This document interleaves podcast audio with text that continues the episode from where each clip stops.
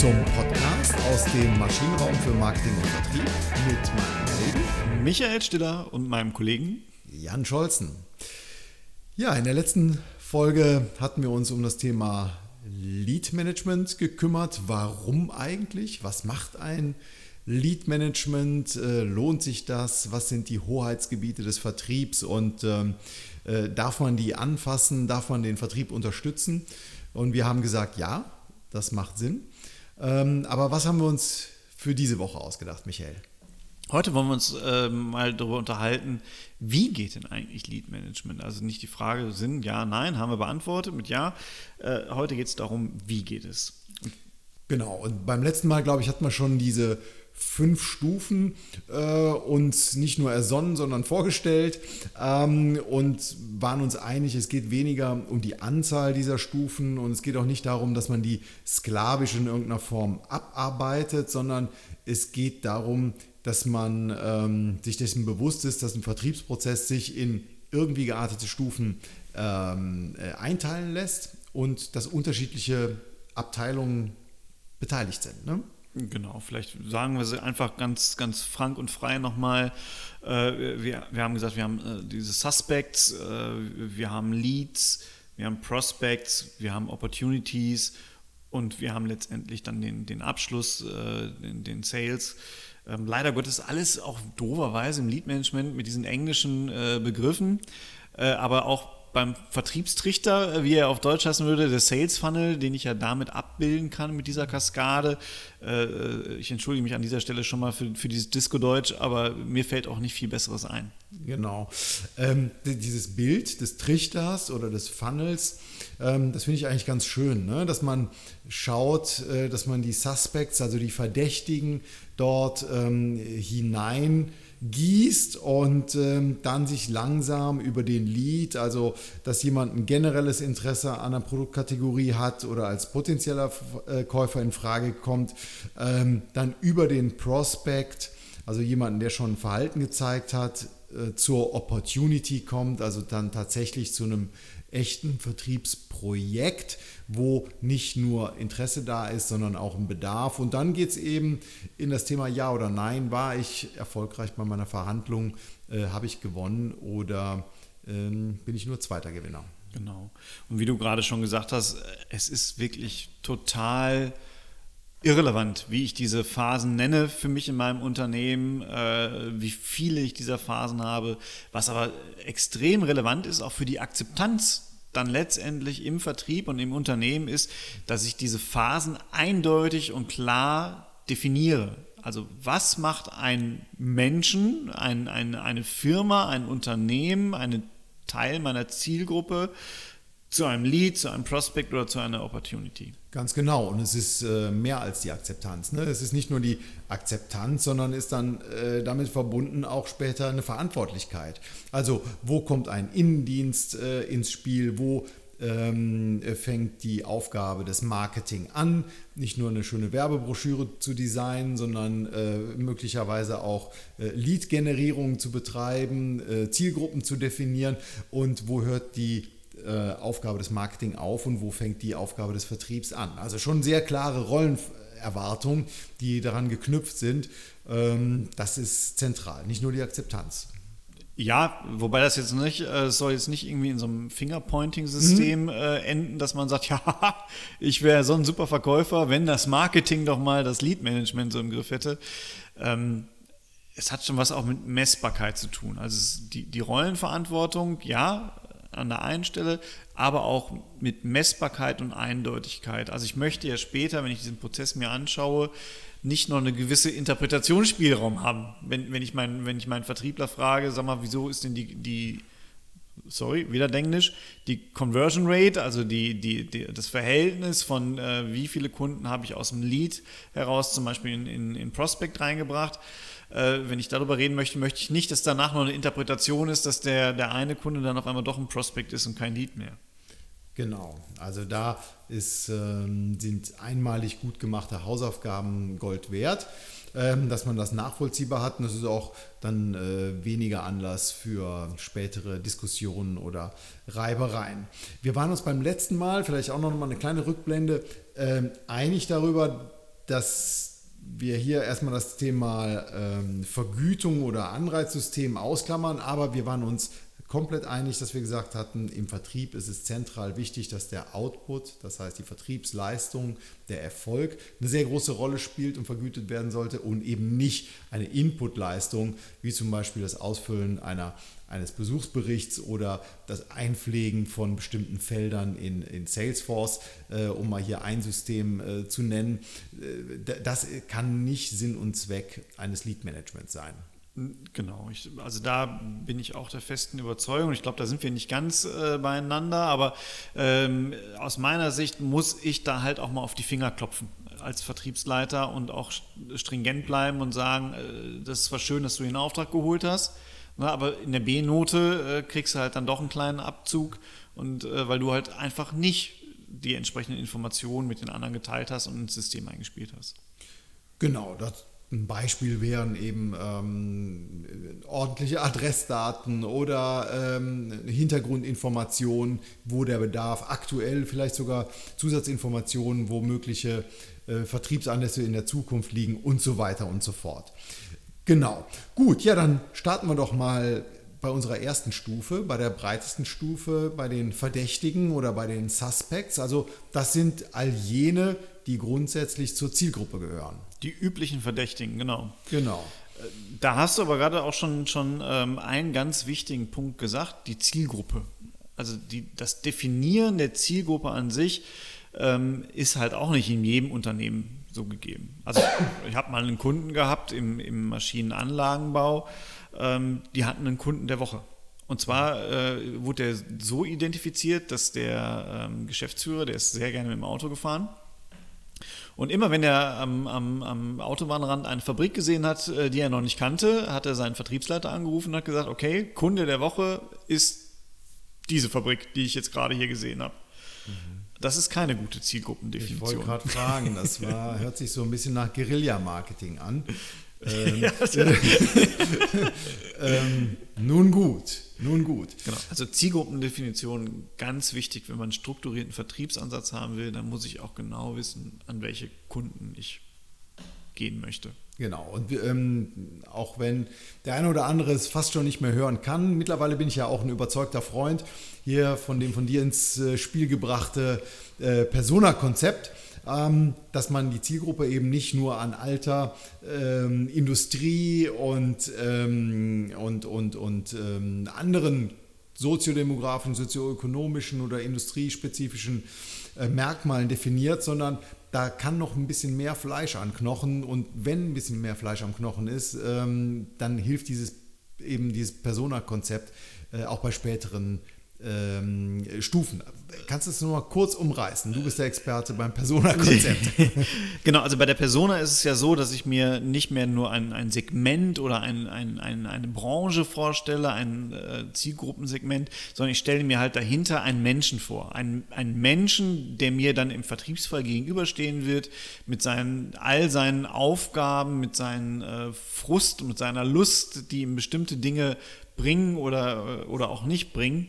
Und ich überlege mir halt ganz genau, wie kann ich denn diesen Menschen ansprechen? Also welche, äh, man kann das über so eine Empathy Map dann nochmal noch mal detaillieren, wo man dann nochmal drüber nachdenkt, wie, wie denkt dieser Mensch, wie, wie, wie fühlt dieser Mensch, in welcher Situation ist er und wie kann ich ihn letztendlich ansprechen. Genau, Stichwort Nutzenpyramide ähm, ist dann vielleicht auch denkbar und brauchbar. Ähm, aber man möchte die dahinterliegenden Motivationen, Interessen, äh, die sehr vielfältig sind, ähm, abdecken und das hilft mir viel mehr dabei, als wenn ich nur äh, Alter, äh, Ausbildung, Einkommen zum Beispiel jetzt im, im B2C-Kontext kon, ähm, Kontext definiert habe. Okay, gut, also wir haben so etwas wie die Zielgruppe definiert, idealerweise im Persona-Konzept haben möglicherweise Quellen gefunden. Was könnten Quellen sein, um Suspects zu identifizieren? Äh, ganz klassisch äh, Datenbanken, wo ich mir bestimmte Adressen kaufen kann. Also in aller Regel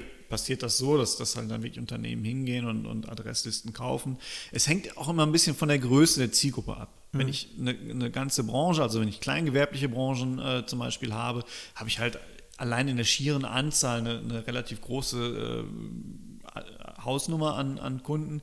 Wenn ich ein Kraftwerk verkaufen möchte oder ein Atomkraftwerk, gut, in Deutschland wäre es jetzt ganz doof, der Markt, aber ähm, in anderen Ländern wird es natürlich sehr klein. Also da kaufe ich keine Datenbank dazu, sondern die Länder kenne ich, die genau. Atomkraftwerke genau. kaufen möchten. Adresslisten, ähm, ebenso Bestandskundendaten, es gibt Adressbroker, obwohl, äh, da muss man natürlich selbstkritisch jetzt hier sagen, äh, das Persona-Konzept ist in diesen Adresslisten nicht verortet. Ne? Generell in der Phase des Suspect, also wir, wir, befinden uns ja quasi, wir schweben gerade über unserem imaginären Vertriebstrichter ja und gucken, was kippen wir da rein. Und da mhm. hilft uns das Persona-Konzept an der Stelle eigentlich jetzt noch nicht mehr weiter. Es macht nur Sinn, desto weiter ich halt runterrutsche in diesem Vertriebstrichter. Mhm. Nichtsdestotrotz, ich glaube, das kann man gar nicht genug betonen, das, was du gerade nochmal gesagt hast, äh, diese, diese Bestandskunden. Also auch da, gerade dann, wenn ich halt neue Produktkategorien erschließen möchte, mhm. wenn ich äh, Up- und Cross-Selling betreibe, mhm. dann bin ich ja wirklich genau in dem Punkt, wo ich halt schon einen wertvollen Adresspool habe, der ja sowas schon wahrscheinlich deutlich mehr qualifiziert ist als eine Adressdatenbank, die ich, was weiß ich, bei der Post oder wo auch immer äh, einkaufe. Ähm, dass ich auch daran denke, hey, ich kann auch Bestandskunden natürlich oben in den Vertriebstrichter reinkippen. Genau, das sind äh, ungehobene Schätze häufig. Ne? Also das, mhm. Gute, das Gute liegt so nah. Insbesondere für Up- und Cross-Selling. Das war's zum Thema Suspect. Ne? Also wie bekommen wir das jetzt den, äh, die Verdächtigen, die, die Suspects, wie bekommen wir hier raus Leads? Wie schaffen wir das?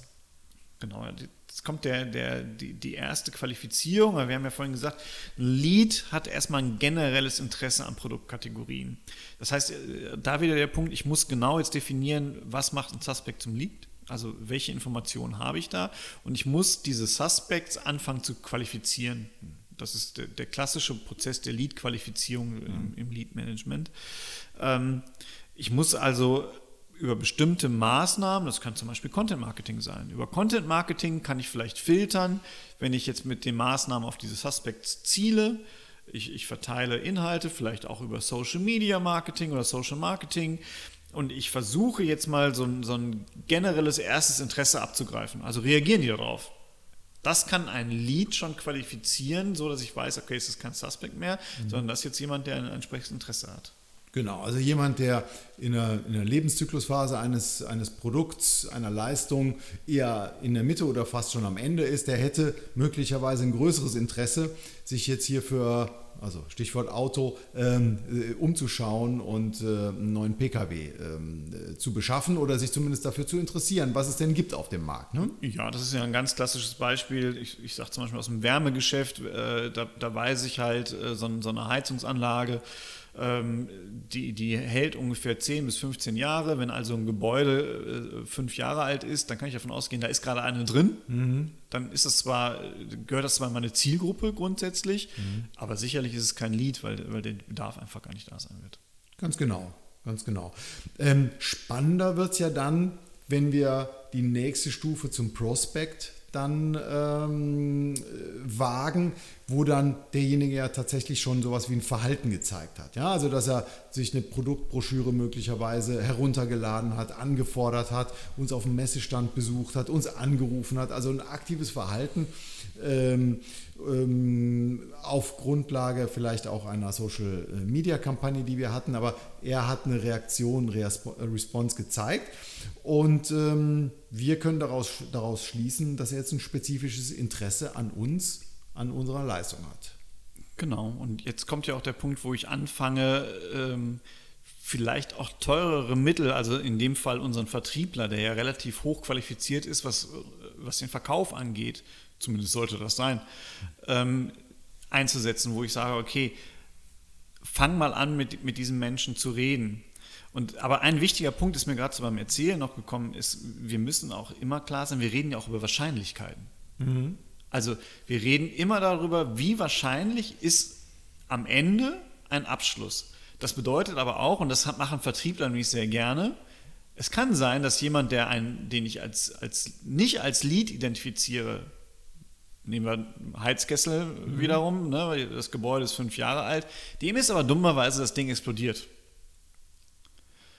Ähm, dann hat er auf einmal doch einen Bedarf. Und es ist ein gefundenes Fressen für meinen Vertriebler, der sich noch gegen diesen Lead-Management-Prozess sträubt, zu sagen, ja, aber guck mal, Chef, ne, den hättest du gar nicht dabei gehabt, dabei haben mhm. wir ein Riesengeschäft mit dem gemacht. Mhm. Also wir reden hier über Wahrscheinlichkeiten und es ist halt, ähm, dabei fällt auch immer wieder mal vielleicht ein wertvoller Kunde runter, aber es geht auch immer um Effizienz.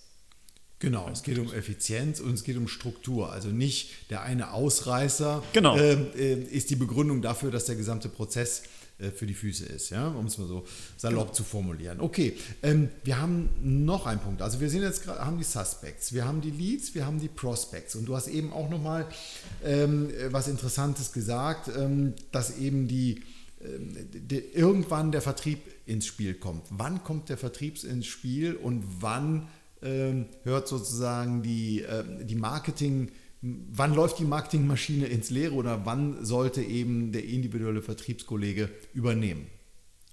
Ist ja ganz schwer nur zu sagen. Also generell bewegen uns ja, ähm, also Lead Management macht ja immer dann Sinn, wenn ich sage, ich brauche eine gewisse Vertriebskompetenz, um den Abschluss zu tätigen. Wenn ich ein, ein standardisiertes Massenprodukt wie einen Schlüsselanhänger habe, dafür brauche ich ja kein Lead-Management. Das, das mache ich über einen E-Commerce-Shop, das mache ich über Massenvertriebskanäle. Mhm. Ähm, interessant wird es ja immer dann, wenn, wenn ich mir überlegen muss, ich habe einen teuren Vertriebler, einen teuren Verkäufer und der muss letztendlich den Abschluss äh, wagen, weil äh, das wahrgenommene Kaufrisiko so hoch ist, weil die Komplexität des Produktes so hoch ist. Ähm, dann muss ich einen Verkäufer einsetzen und der Verkäufer ist teuer. Mhm. Und, und dann macht Lead Management Sinn. Genau. Also ich glaube, es sind diese zwei äh, Dimensionen. Ne? Standardisierung versus Individualisierung. Ja, je weiter die Leistung individualisiert ist, desto eher kommt der Vertriebskollege ins Spiel, aber gleichzeitig natürlich auch dieses ähm, wahrgenommene äh, Risiko eines Fehlkaufs. Ähm, ja, also auch der, auch der Eis, ähm, einfach die, der Eiskauf von einem äh, Schleckeis im Sommer ist natürlich hoch individualisiert, je nachdem, wo Stracciatella und wo, wo, wo, wo die Erdbeere ist. Der Pistazienanteil, der Pistazienanteil. Aber, aber das, das, Risiko eines Fehlkaufs ist überschaubar. Von daher, ja, aber also diese Komponenten nochmal ne, in der Zusammenfassung ist, ist, glaube ich, zentral wichtig. Je höher die Individualisierung und je höher eben das Risiko des wahrgenommenen Fehlkaufs sind, desto ähm, desto äh, früher kommt der Vertrieb, der persönliche Vertrieb ins Spiel. Genau, und jetzt würde ich dann die dritte Dimension nochmal reinbringen, die, die, Größe der, der Zielgruppe. Ne, also mhm.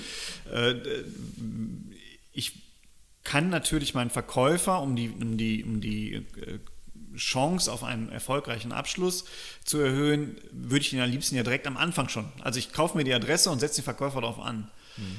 Jetzt ist es die schiere Masse äh, die mich aber daran hindert. Also wenn ich jetzt eine, eine, eine Datenbank mit 100.000 Kunden habe, dann habe ich ja meinen Vertriebler über die nächsten Jahre ausgelastet, ohne dass ich weiß, dass er wirklich Verkauf hat, wenn er überall hinfährt direkt. Genau, von A bis Z. Ne? Von A bis Z, genau. ähm, und deswegen ist es so, dass das halt das nochmal auch eine Rolle spielt, wie früh setze ich denn meinen Vertriebler eigentlich ein? Mhm. Okay, jetzt sind wir so, haben einen kleinen Exkurs gemacht, während der, wenn wir hier durch die fünf ähm, Stufen ähm, steigen.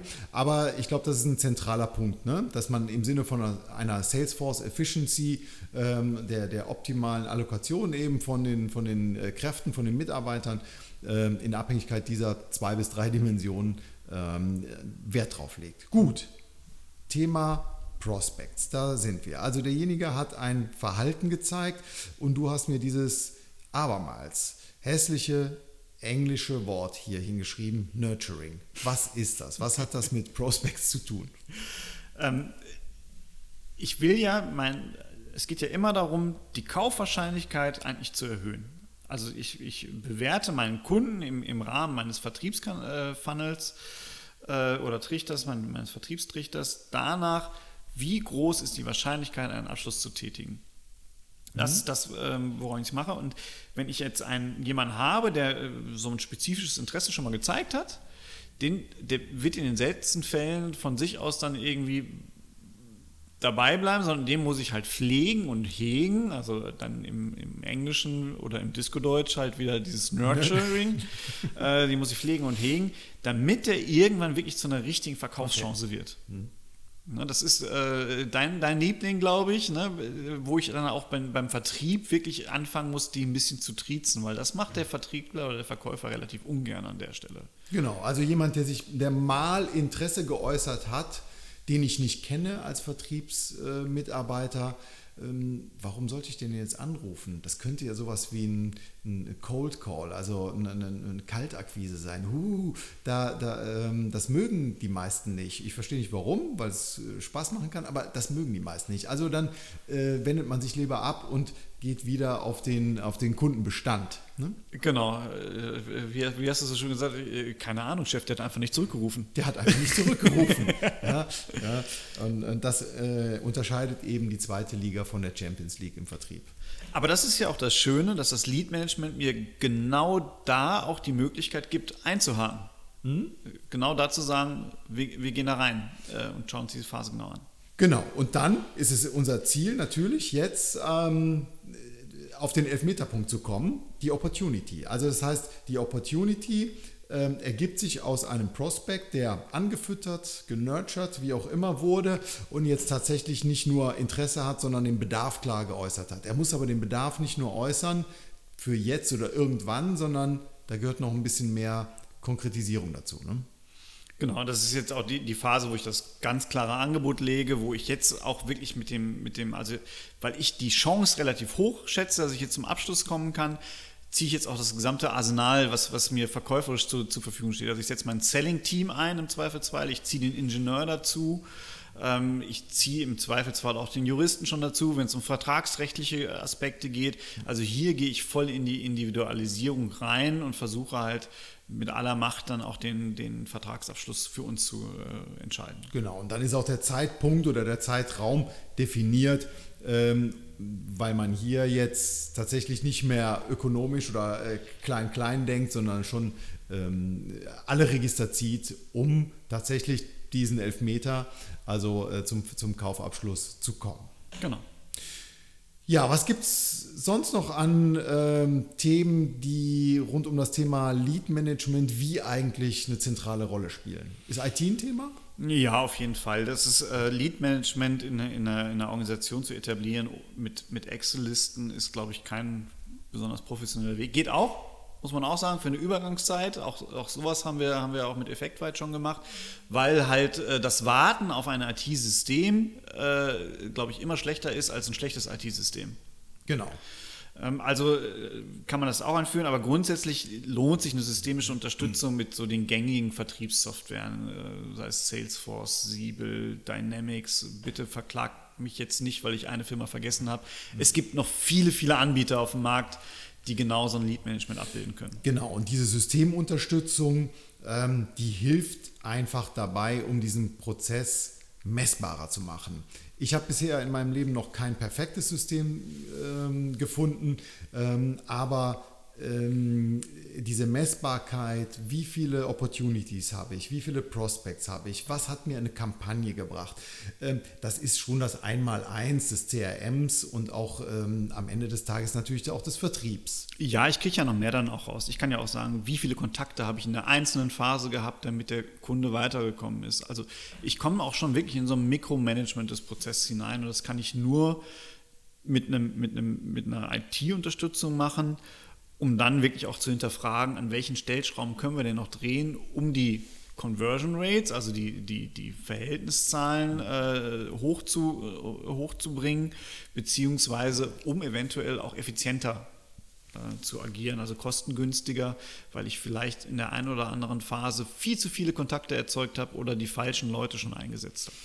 Und ich habe die Erfahrung gemacht, dass ähm, man vielleicht am Anfang einen, einen kritischen Vertriebskollegen ähm, der dem Ganzen Stichwort Hoheitsgebiet, ähm, wer, wer fischt hier, wer will meine Information, meine Blackbox, wer möchte die entmystifizieren oder wer möchte die durchschauen, ähm, dass man hier schon sehr konstruktiv auch ähm, den Kollegen Nutzen ähm, bieten kann, indem man ihm wirklich qualifizierte, Lead gibt, äh, qualifizierte Leads gibt ähm, und ihn dabei unterstützt, weil er selber auch effizient dann eben arbeiten kann. Also das funktioniert. Ja, ist auch meine Erfahrung. Gut, dann sind wir schon soweit durch. Ähm, sehr kurzweilig diese Sendung, zumindest für mich. Wenn ich das mal hier so sagen darf. Also wir haben zusammengefasst äh, das Thema Lead Management, wie eigentlich wichtig, ganz egal, unabhängig wie viele Stufen man hat, äh, die einzelnen äh, Stufen definieren beziehungsweise die Kriterien freilegen, woran macht, ähm, äh, man das festmacht, ob jemand ein Suspect ist. Äh, Zielgruppendefinition war. Äh, hilf mir. Das Thema Leads ist äh, zentral. Wann ist es äh, jemand ein Lead? Das Thema Prospects und dann schließlich die Opportunity, genau. Ganz genau. Und äh, wichtig dabei auch wirklich immer in, in dem Verhältnis, äh, wie hoch ist die Verkaufsabschlusschance äh, und welche Mittel setze ich ein in der jeweiligen Phase, um auch eine möglichst effiziente Vertriebsstruktur aufzubauen. Ganz genau. Und äh, vielleicht das Abschlusswort, das Ganze immer zu hinterfragen. Es gibt niemals eine perfekte Lösung, aber wie du schon richtig gesagt hast, lieber eine, eine halbwegs gute Lösung als, als, als gar keine Lösung. Ne? Genau. In diesem Sinne, vielen Dank fürs Zuhören. Dankeschön. Bis zum nächsten Mal. Tschüss. Tschüss.